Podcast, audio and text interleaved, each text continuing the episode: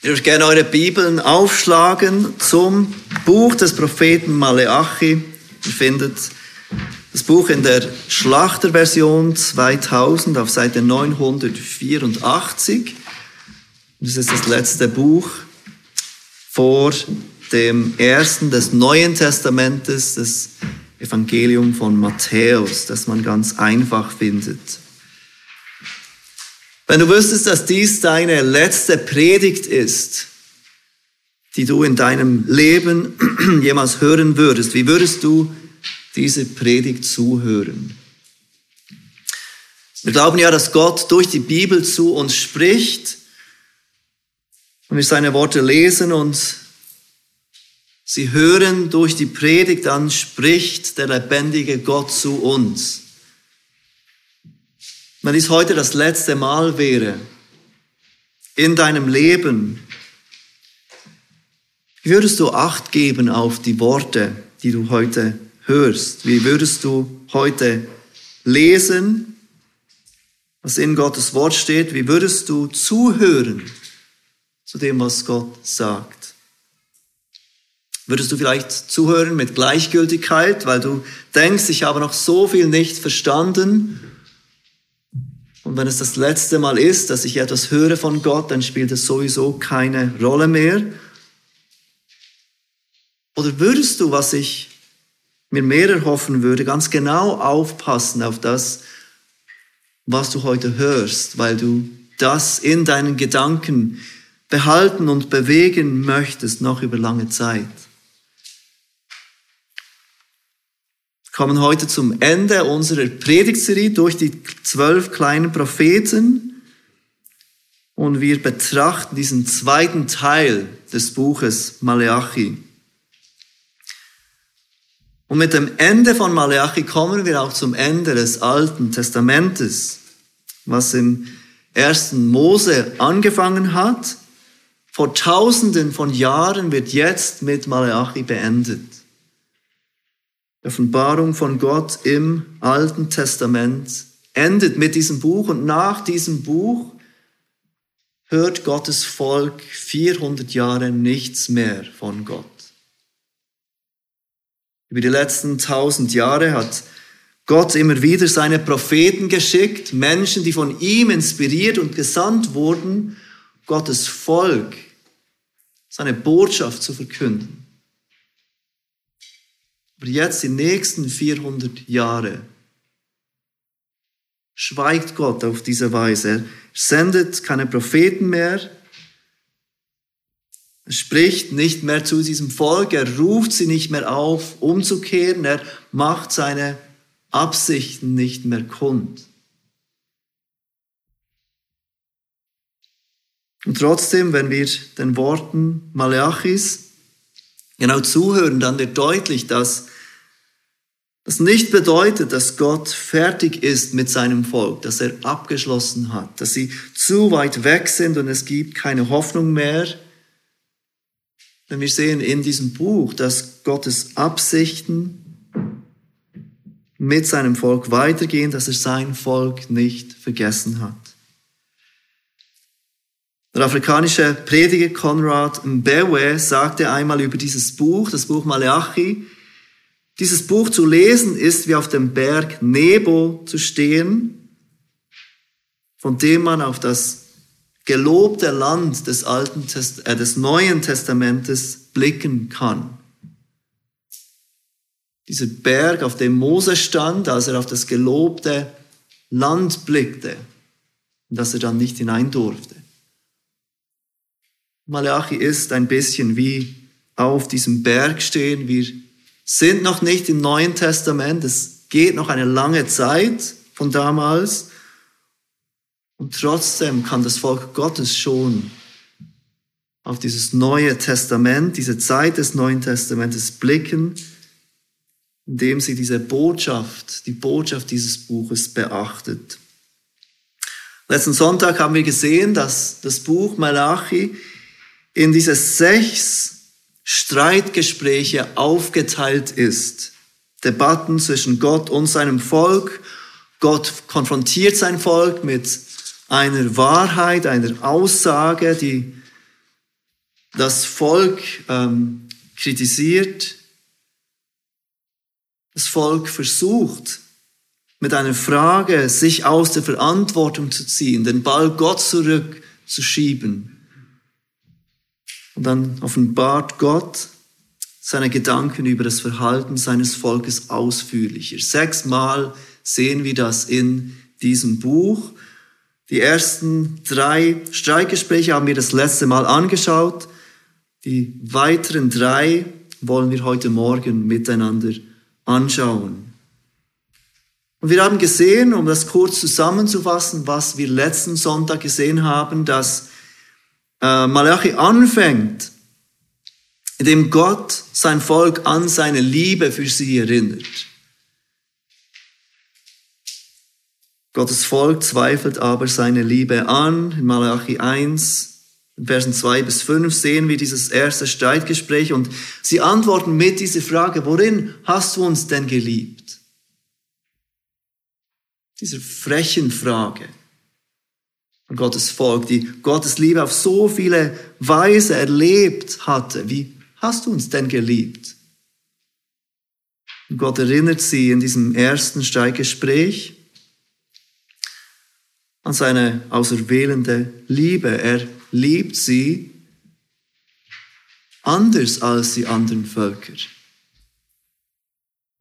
Ich habe die Botschaft zusammengefasst mit dem Aufruf, lass dich von Gottes Liebe überzeugen. Dann sehen wir das zweite Streitgespräch. Gott konfrontiert sein Volk mit der Wahrheit in den Versen 6 von Kapitel 1 bis 9 von Kapitel 2 dass sie nicht Gottes Ehre priorisieren. Wo ist meine Ehre? fragt Gott sein Volk. Sie antworten mit der Frage, anstatt ihre Schuld anzuerkennen, wie verachten wir dich denn? Und Gott erinnert sie daran, dass sie Opfer darbringen, die mangelhaft sind. Nicht so, wie er es geboten hat. Sie geben ihm nicht das Beste, sie geben ihm das, was sie eigentlich nichts kostet. Diese Tiere, die sie sowieso abtöten müssten, weil sie lahm sind, weil sie blind sind, weil sie krank sind und nicht überlebensfähig wären. Und ich habe diesen Aufruf so zusammengefasst, priorisiere Gottes Ehre. Im dritten Streitgespräch geht es um die Ehe. Wir haben es gesehen in Malachi 2, Vers 10 bis 16. Sein Volk hat angefangen, sich durch Heirat zu vermischen mit Frauen aus fremden Völkern, mit fremden Göttern. Und dadurch haben sie angefangen, auch diese Götter mit ins Haus zu nehmen, diese Götter anzubeten. Und er spricht auch an, dass sie angefangen haben, sich von ihren Frauen scheiden zu lassen, die Frau ihrer Jugend zu verlassen, um eine neue Frau, eine bessere Frau, eine andere Frau zu suchen. Ich habe diesen Abschnitt zusammengefasst mit dem Aufruf, halte die Ehe hoch. Das waren die ersten drei Streitgespräche, lass dich von Gottes Liebe überzeugen, priorisiere Gottes Ehre, halte die Ehe hoch. Wir kommen, wie gesagt, heute zu den weiteren vier, fünf und sechs Streitgesprächen. Und das vierte sehen wir im Kapitel 2 ab Vers 17. Ich habe es mit den folgenden Worten Zusammengefasst, und dies ist der erste Predigtpunkt von heute, vertraue in Gottes Gerechtigkeit. vertraue in Gottes Gerechtigkeit. Zuerst haben wir wieder die Worte von Gott, mit denen er sein Volk konfrontiert, am Anfang von Vers 17 von Kapitel 2. Ihr, ihr habt dem Herrn Mühe gemacht mit euren Reden konfrontiert Gott sein Volk. Und dann folgt wieder eine Frage von seinem Volk. Wir sehen es weiter im Vers 17. Und ihr fragt noch, womit haben wir ihm denn Mühe gemacht? Der Verlauf dieser Streitgespräche zeigt, dass diese Fragen von Israel nicht ernst gemeint sind. Es sind nicht Fragen, die ein bußfertiges Herz offenbaren, die sagen, oh nein, es tut uns so leid, wir haben die Mühe bereitet, wie haben wir das getan? Hilf uns das zu verstehen, so dass wir umkehren können. Es ist vielmehr eine Frage, die die Verantwortung wegschieben will. Mehr im Sinne von beweise mir doch, was wir getan haben. Versteht ihr das, um sich recht zu fertigen? Dass Gott überhaupt so antwortet, wie er immer wieder antwortet, zeigt seine große Geduld mit uns Menschen und seine große Geduld mit seinem Volk. Und wir sehen es weiter in Vers 17, wie er antwortet. Damit, dass ihr sagt, jeder, der Böses tut, der ist gut in den Augen des Herrn und an solchen hat er Wohlgefallen. Oder wo ist der Gott des Gerichts? Dies sind also zwei Dinge, die sie sagen. Zwei Dinge über Gott, die sie weitergeben. Zwei Unwahrheiten über Gott, die sie selbst glauben und andere lehren. Diese Menschen in dieser Zeit sahen das Unrecht, das getan wurde. Sie kamen zurück aus dem Exil Sie gingen wieder in ihr Land. Dieses Land war unterdessen bevölkert von anderen Völkern. Menschen mit anderem religiösen Hintergrund, Menschen, die die Juden nicht mochten und den Gott der Juden. Und sie erlebten viel Unrecht durch diese Völker. Wenn wir weiter lesen, dann lesen wir von Zauberern, Menschen, die okkulte Praktiken taten, versuchten Menschen in ihren Bann zu ziehen und zu manipulieren. Wir wissen nicht genau, was sie taten. Und da waren Ehebrecher, da waren Meineidige, also diejenigen, die falsche Aussagen machten, um die Menschen, ähm, um sich Vorteile zu verschaffen und Menschen anprangern konnten dadurch. Da waren die, wir lesen es weiter, die andere finanziell ausnutzten, die äh, Profit daraus schlugen, dass einige der Menschen keine guten Jobs hatten, dass sie auf diesen Tagelohndienst angewiesen waren, die ihnen dann nicht das gaben, was sie ihnen versprachen. Wir lesen davon, wie Kinder und Witwen und Ausländer ausgenutzt wurden in dieser Gesellschaft. Und Gottes Volk war zweifelsohne Teil dieses Unrechts, aber sie erlebten auch dieses Unrecht an sich selbst.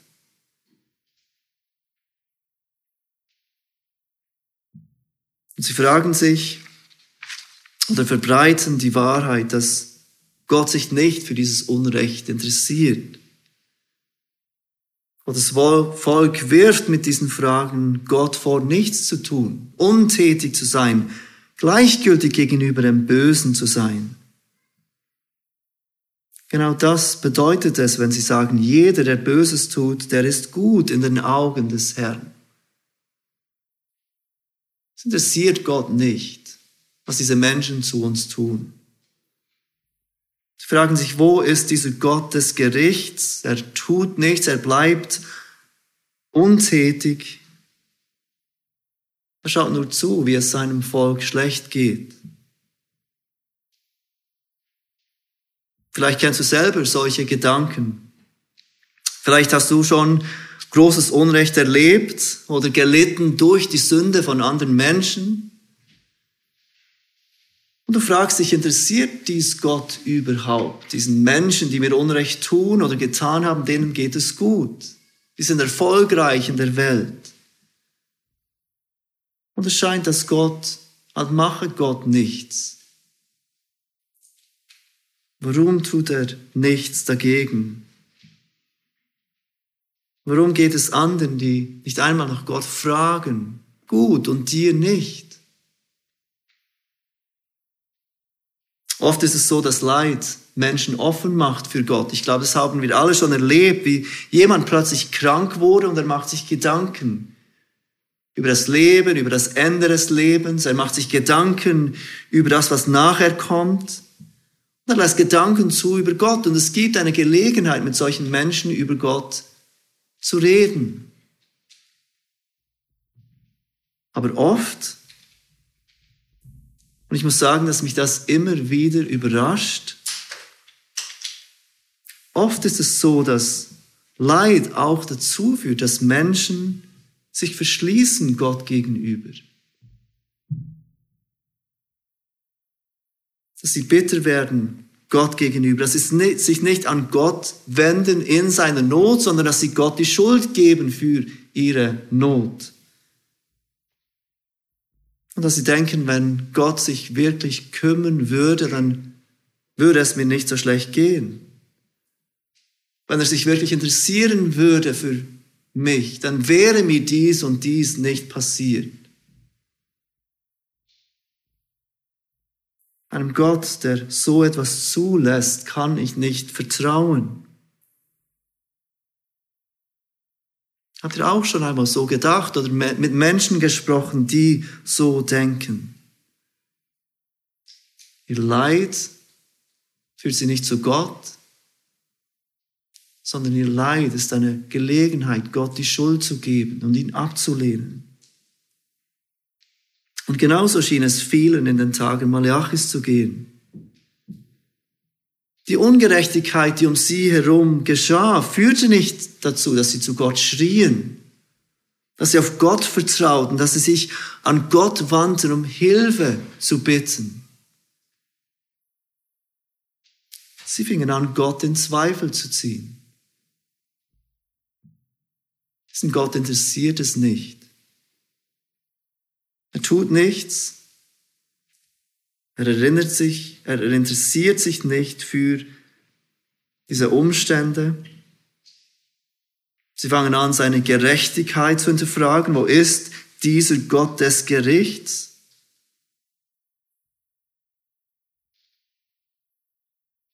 Und sie geben zu erkennen, dass sie von sich als gerechter denken als dieser Gott. Diesen Gott, den sie beurteilen können, ob er genug gerecht ist oder nicht. Seht, wie Gott antwortet in Vers 3. Siehe, ich sende meinen Boten, der vor mir, äh, Entschuldigung, Kapitel 3, Vers 1. Siehe, ich sende meinen Boten, der vor mir her den Weg bereiten soll. Und plötzlich wird zu seinem Tempel kommen der Herr, den ihr sucht. Und der Bote des Bundes, den ihr begehrt, siehe, er kommt, spricht der Herr der Herrscharen. Gott sagt diese Worte in Antwort auf diese Fragen, die ihn in Zweifel ziehen. Und er gibt somit zu erkennen, dass er überhaupt nicht untätig ist. Es ist ihm nicht egal, wie es seinem Volk geht. Er erinnert sie daran mit diesen Worten, dass er selbst Gerechtigkeit bringen wird. Er sendet seinen Boten vor ihm her, der den Weg bereiten soll. Wir haben heute Morgen schon von diesem Boten gelesen. Es ist Johannes der Täufer. Dieser Bote, der etwa 400 Jahre nach Malachi kommen würde und den Weg des Herrn bereiten würde. Ich lese euch aus Markus Kapitel 1, die Verse 2 und 4, wo es noch deutlicher wird, dass damit Johannes gemeint ist. Markus 1, ab Vers 2, wie geschrieben steht in den Propheten, siehe, ich sende meinen Boten vor deinem Angesicht her, der deinen Weg vor dir bereiten wird. Die Stimme eines Rufenden ertönt in der Wüste, bereite den Weg des Herrn, macht seine Pfade eben. So begann Johannes in der Wüste, taufte und verkündigte eine Taufe der Buße zur Vergebung der Sünden. Im Neuen Testament wird ganz klar, dass Johannes dieser versprochene Bote ist. versprochen von Gott in Malachi 3 als Antwort auf diese Frage oder dieses Hinterfragen von Gottes Gerechtigkeit. Und dann sagt er weiter im Vers 1 von Malachi 3, er sendet nicht nur diesen Boten, der den Weg bereiten wird, sondern plötzlich wird zu seinem Tempel kommen der Herr, den ihr sucht, und der Bote des Bundes, den ihr begehrt. Siehe, er kommt, spricht der Herr der Herrscharen. Dann nach Johannes kommt also jemand zweites, der zu seinem Tempel kommen wird. Und es ist der Herr, den ihr sucht, der Bote des Bundes. Und hier ist natürlich die Rede von Jesus Christus. Jesus Christus, der kommt, um Herrlichkeit und Gerechtigkeit zu bringen. Gott ist auf keinen Fall tatenlos am Zuschauen, was passiert mit seinem Volk. Er sendet diesen Boten Johannes, er sendet seinen Sohn Jesus. Und bei seinem ersten Kommen hat Jesus alle Gerechtigkeit erfüllt. Für alle, die auf ihn vertrauen. Er hat Gerechtigkeit gebracht für die, die auf ihn vertrauen. Er lebte sein ganzes Leben in völligem Gehorsam dem Gesetz gegenüber. Er legte sein Leben ab, um als Stellvertreter zu sterben. Er nahm alle Ungerechtigkeit auf sich selbst. Für alle die, die ihre Ungerechtigkeit vor Gott bereuen würden und sich auf die Gerechtigkeit von Jesus stützen würden. Und er verstand von den Toten, um zu beweisen, dass Gott sein Opfer annahm. So dass Gott alle Gerechtigkeit erfüllte für die, die auf ihn vertrauen. Aber er wird auch Gerechtigkeit schaffen bei seinem zweiten Kommen. Gerechtigkeit für all die, die nicht auf Jesus vertrauen, die nicht an Jesus glauben. Und er richten wird über die Lebenden und die Toten. Deshalb vertraue auf Gottes Gerechtigkeit, vertraue in Gottes Gerechtigkeit. Auch wenn du gegenwärtig in einer Welt lebst, in der viel Ungerechtigkeit geschieht. Und es manchmal den Anschein macht, als würde Gott tatenlos zusehen, wie seine Kinder leiden unter der Ungerechtigkeit der Welt. Gott wird Gerechtigkeit bringen. Er wird das Böse bestrafen. Er wird das Gute belohnen. Er wird alles neu machen.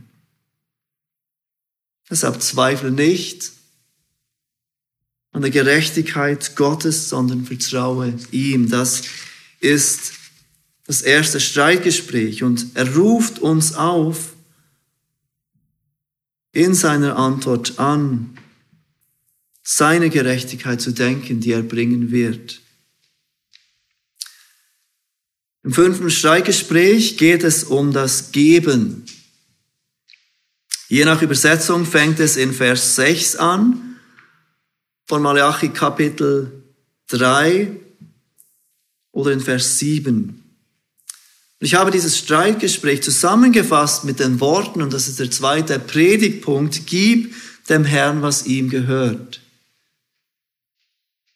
Gib dem Herrn, was ihm gehört. Wir lesen das Wort Gottes ab Vers 6 von Malachi 3. Denn ich, der Herr, verändere mich nicht. Deshalb seid ihr, die Kinder Jakobs, nicht zugrunde gegangen. Seit den Tagen eurer Väter seid ihr von meinen Satzungen abgewichen und habt sie nicht befolgt. Kehrt um zu mir, so will ich mich zu euch kehren, spricht der Herr, der Herrscharen. Wieder einmal sehen wir, wie Gott seinem Volk begegnet und sie aufruft, umzukehren. Sie verhalten sich nicht so, wie sie sich verhalten sollen als sein Volk. Er gibt sie nicht auf, sondern er ruft sie auf, umzukehren. Und wieder antwortet Gottes Volk nicht mit Buße. Sie sind nicht überführt von ihrer Schuld, sondern sie fragen. Und hier mit dieser Frage wird ganz deutlich, dass es nicht eine ehrliche Frage ist, nicht eine ehrlich gemeinte Frage, sondern sie zeigen, dass sie sich selbst wieder rechtfertigen versuchen. Wir sehen die Frage, wenn wir weiterlesen in Vers 7, aber ihr fragt, worin sollen wir umkehren? Wenn diese Menschen ehrlich gewesen wären, wenn dich Gott aufruft, umzukehren, dann würden dir wahrscheinlich ganz viele Dinge in den Sinn kommen, hoffe ich, die noch nicht so sind, wie Gott sie gerne möchte in deinem Leben. Dir würden Dinge in den Sinn kommen, die du gerne bekennen würdest und ihn um Vergebung bitten und sagen, ich möchte ja, hilf mir. Aber seht ihr, wie sie antworten? Worin sollen wir umkehren? Und jetzt wird Gott so richtig unbequem in seiner Antwort, denn er wird ganz konkret. Und er spricht über etwas, über das wir oft gerne nicht sprechen, nämlich über das Geld. Und seht, wie Gott auf diese Frage von Gottes Volk antwortet. Wovon oder worin sollen wir umkehren? Vers 8. Hier die Antwort Gottes. Darf ein Mensch Gott berauben, wie ihr mich beraubt? Aber ihr fragt, worin haben wir dich beraubt? Sie sind immer noch nicht bereit zu hören, umzukehren, zuzugeben. Worin haben wir dich beraubt? Und Gott geht weiter und sagt, in den Zehnten und den Abgaben. Mit dem Fluch seid ihr verflucht worden, denn ihr habt mich beraubt, ihr, das ganze Volk. Im alten Bund gab Gott die Anweisung an sein Volk von diesen Zehnten. Zehn Prozent von all dem, was sie einnahmen, sollten sie geben. Wenn wir durch das Alte Testament lesen, wenn wir es genau lesen, dann wird deutlich, dass dort die Rede von mehreren Zehnten ist. Da gab es einen Zehnten für die Leviten. Da gab es einen Zehnten für die Feste. Da gab es noch den Zehnten für die Armen, den man alle drei Jahre geben musste. Und wenn wir das zusammenrechnen, dann sind wir bei 23,3 Prozent dass das Volk Gottes geben sollte. Aber sie taten es nicht. Sie hielten sich nicht an die Vorgaben des Zehnten und Gott konfrontiert sie. Und seht, wie Gott es nennt, wenn ihm nicht das gegeben wird, was ihm gehört. Er nennt es Gott Rauben. Ihr habt mich beraubt, sagt er, ihr habt gestohlen von mir. Er hat mir nicht das gegeben, was mir gehört. Ich glaube, es ist ganz wichtig, dass wir lernen, so zu denken über das Geld, über das Geben. Wir geben nicht, was Gott nicht gehört. Wir geben nicht etwas, weil wir gutmütig sind. Wir geben Gott, weil es Gott gehört. Und wenn wir nicht geben, was ihm gehört, dann berauben wir ihn. Es gibt heute verschiedene Ansichten über den Zehnten. Ich persönlich glaube, dass dieser Zehnte nicht Teil des Moralgesetzes war und, oder ist und somit nicht Gültigkeit für heute hat, dass es nicht zehn Prozent sind, die wir geben müssen oder 23,3 Prozent, die wir geben müssen. Wir haben heute keine Leviten, wir feiern nicht diese Feste. Es schien Teil zu sein von dem mosaischen Gesetz, des Gesetzes alten Bundes. Diese Zehnten. Aber das bedeutet nicht, dass dieses Prinzip des Gebens keine Gültigkeit hätte für uns, für Gottes Volk des neuen Bundes. Und das Neue Testament macht dies ganz deutlich, dass auch Gottes Volk des neuen Bundes die Gemeinde geben soll. Und was wir dort sehen, ist nicht mehr ein fixer Prozentsatz, sondern großzügig und freudig. Jeder, wie es, wie er sich im Herzen vornimmt, sagt Paulus im zweiten Korinther. Und für viele ist 10% einen guten Anfangspunkt, einen guten Richtwert, wo wir beginnen können. Aber für viele in der westlichen Welt ist 10% oder weniger nicht sehr großzügig. Und so muss jeder mit Gott ähm, ins Gebet gehen. Und je nach Situation entscheiden, was ist für mich großzügig. Wie viel soll ich Gott geben? Wenn du heute hier bist und du bist nicht Christ, dann ist es ganz wichtig, dass du verstehst, dass wir nicht geben, um irgendwelche Vergebung der Sünden zu erhalten von Gott, dass wir nicht geben können, damit wir gereinigt werden von unserer Schuld und einem schlechten Gewissen. Denn du könntest niemals genug zahlen. Vergebung von deinen Sünden, um das Abwaschen von deiner Schuld zu erwirken. Es kann allein das Blut von Jesus. Dieses Geben, von dem ich hier spreche, ist etwas für Gottes Volk, also für die, die das Privileg und auch die Verpflichtung haben, durch ihren Glauben an Jesus zu geben.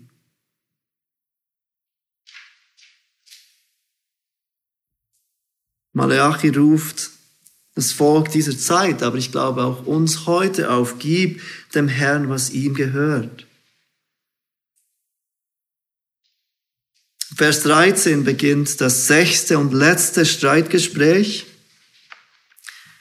Ich habe es zusammengefasst mit den Worten und dies ist der dritte und letzte Predigtpunkt. Vertraue darauf, dass Gott dich belohnen wird. Vertraue darauf, dass Gott dich belohnen wird. Gott spricht weiter durch den Propheten Maleachi in Kapitel 3, Vers 13. Ihr habt harte Worte gegen mich ausgestoßen, spricht der Herr. Er konfrontiert sie mit dieser Wahrheit, dass das, was sie über Gott sagen, nicht stimmt. Ihr habt harte Worte gegen mich ausgestoßen. Und wieder fragt das Volk, was haben wir untereinander gegen dich geredet? Und wir sehen die Antwort von Gott in Vers 14. Ihr habt gesagt, es ist umsonst, dass man Gott dient. Und was nützt es uns, seine Ordnung zu halten und vor dem Herrn der Herrscharen in Trauer einherzuziehen? Und nun preisen wir die Übermütigen glücklich, denn die, welche Gesetzlosigkeit verüben, stehen aufrecht und die, welche Gott versucht haben, kommen davon. Erkennt ihr, in welchem Zustand Gottes Volk ist? Als dieser letzte Prophet zu ihnen spricht, sie überlegen sich, dass es eigentlich überhaupt nichts bringt, an diesen Gott zu glauben. Es ist umsonst, dass man diesem Gott dient. So frustriert sind sie. So enttäuscht sind sie. So sehr eingenommen sind sie von der Welt um sie herum. Es ist umsonst, dass man Gott dient und was nützt es uns, seine Ordnung zu halten. Und sie preisigen die Übermütigen, die glücklich sind Die, welche Gesetzlosigkeit verüben, die sich nicht an Gottes Gebote halten.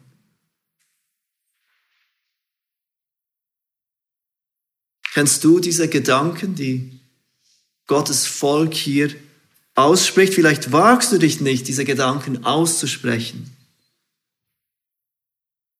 Aber vielleicht bist auch du schon an diesen Punkt gekommen, an dem du dich gefragt hast, was bringt es eigentlich, mein Leben im Glauben an Gott zu führen? Ist es das wirklich wert, dass ich mich gegen meinen, wegen meinem Glauben unbeliebt mache bei meinen Arbeitskollegen? Ist es das wirklich wert, dass ich meine Kinder gemäß der Bibel erziehe, obwohl ich die ganze Welt gegen mich habe und auch ganz viele Christen. Ist es es wirklich wert, dass ich mich selbst verleugne und meine Gefühle, meine Wünsche und das, was richtig ist, gemäß Gottes Wort bevorzuge? Ist es es wert, Tag für Tag das Kreuz auf sich zu nehmen und Jesus nachzufolgen.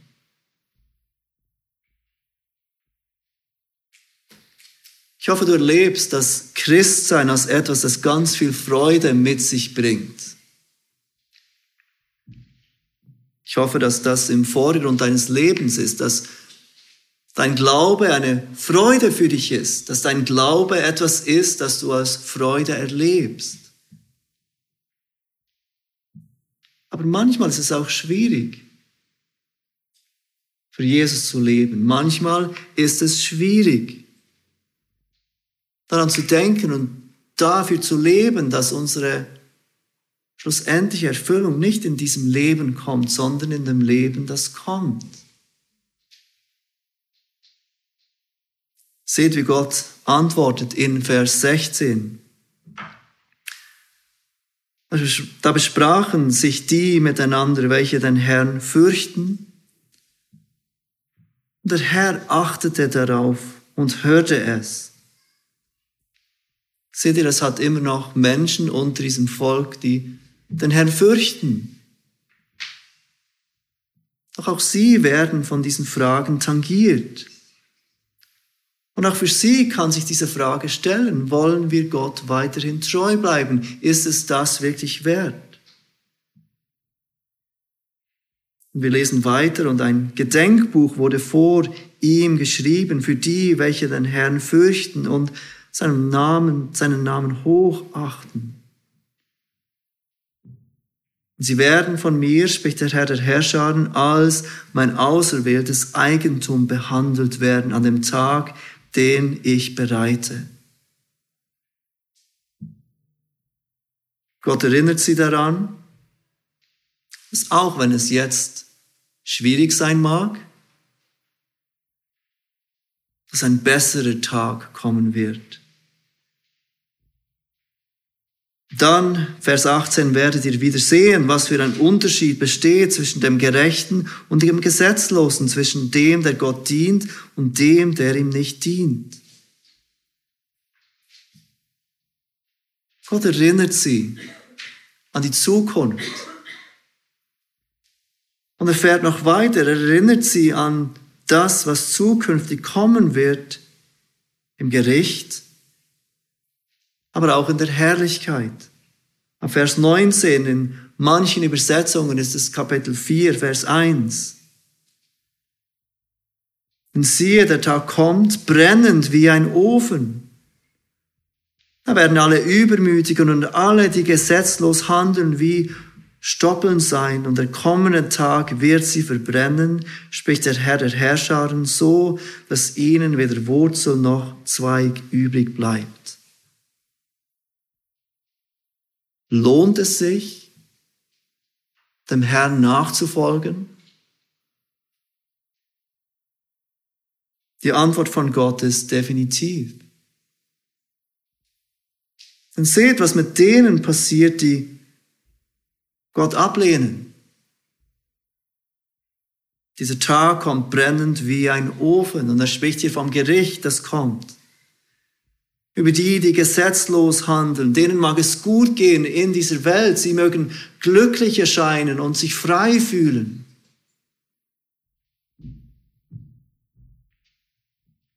Aber sie werden verbrennen, spricht der Herr. Er vergleicht sie mit kurzem Gras, das verbrennt, das weder Wurzel hat und von denen nicht mal ein Zweig übrig bleibt. Aber es ist nicht nur Gottes Gericht, das uns Erinnerung rufen soll, dass es sich wirklich lohnt, für Gott zu leben.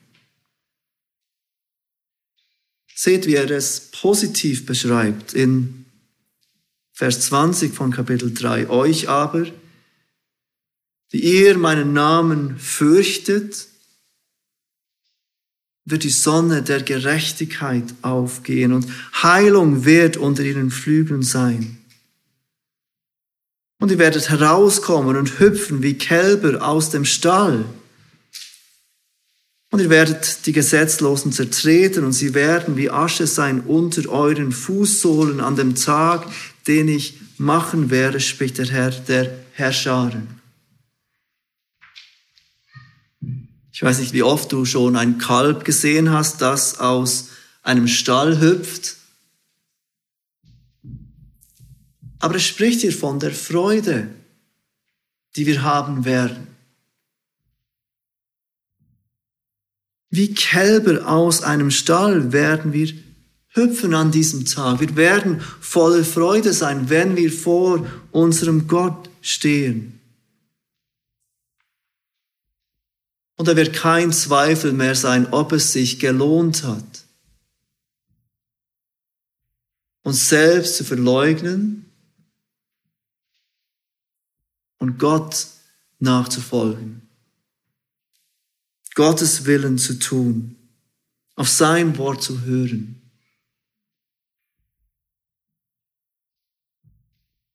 Die ihr meinen Namen fürchtet, euch wird die Sonne der Gerechtigkeit aufgehen. Was für ein wunderbares Bild.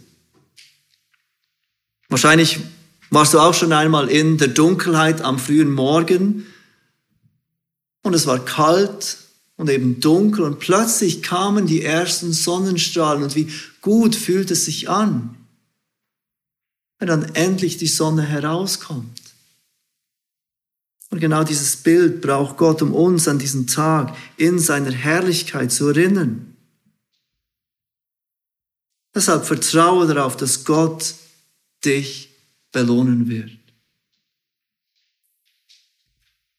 Mit diesen Worten hört Malachi auf, fast, denn es gibt noch drei weitere Verse, die das Buch und eigentlich das ganze Alte Testament abschließen.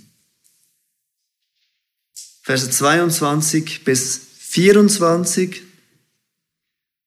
oder Verse 4, wenn ihr vier Kapitel habt, bis Vers 6. Gedenk an das Gesetz Moses, meines Knechtes, das ich ihm auf dem Horeb für ganz Israel befohlen habe, an die Satzungen und Rechte Siehe, ich sende euch den Propheten Elia, ehe der große und furchtbare Tag des Herrn kommt. Und er wird das Herz der Väter den Kindern und das Herz der Kinder wieder ihren Vätern zuwenden, damit ich bei meinem Kommen das Land nicht mit dem Bann schlagen muss. Spricht auch hier von der Rettung, die kommt.